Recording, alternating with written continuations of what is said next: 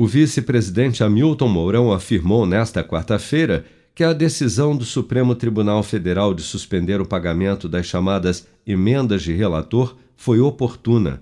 Para Mourão, é necessário que haja uma maior transparência com relação à destinação dos recursos públicos distribuídos por emendas parlamentares. Vamos acompanhar. Os princípios da, da administração pública, né, de legalidade, impessoalidade, moralidade, publicidade e eficiência não estavam sendo respeitados né, nessa forma de execução orçamentária. Então, acho que a intervenção do STF foi oportuna. Eu não posso mandar um recurso para um lugar X que eu não sei como é que vai ser gasto aquilo ali. Né? Vamos lembrar que se o dinheiro fosse meu, eu posso até rasgar, né?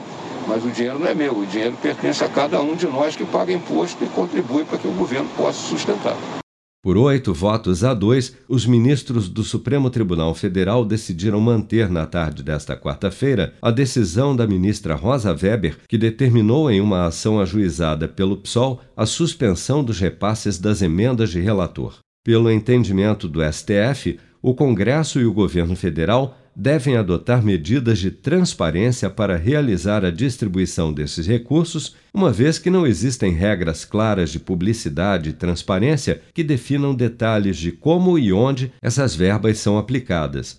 Apelidadas de orçamento secreto por partidos de oposição, as emendas de relator ganharam este nome exatamente por essa falta de transparência que proporciona ao relator geral do orçamento da União a cada ano designar esses repasses sob a orientação dos presidentes da Câmara e do Senado, e que, diferentemente das emendas individuais de bancadas ou de comissões, não identificam sequer o nome do parlamentar que indicou a destinação do recurso.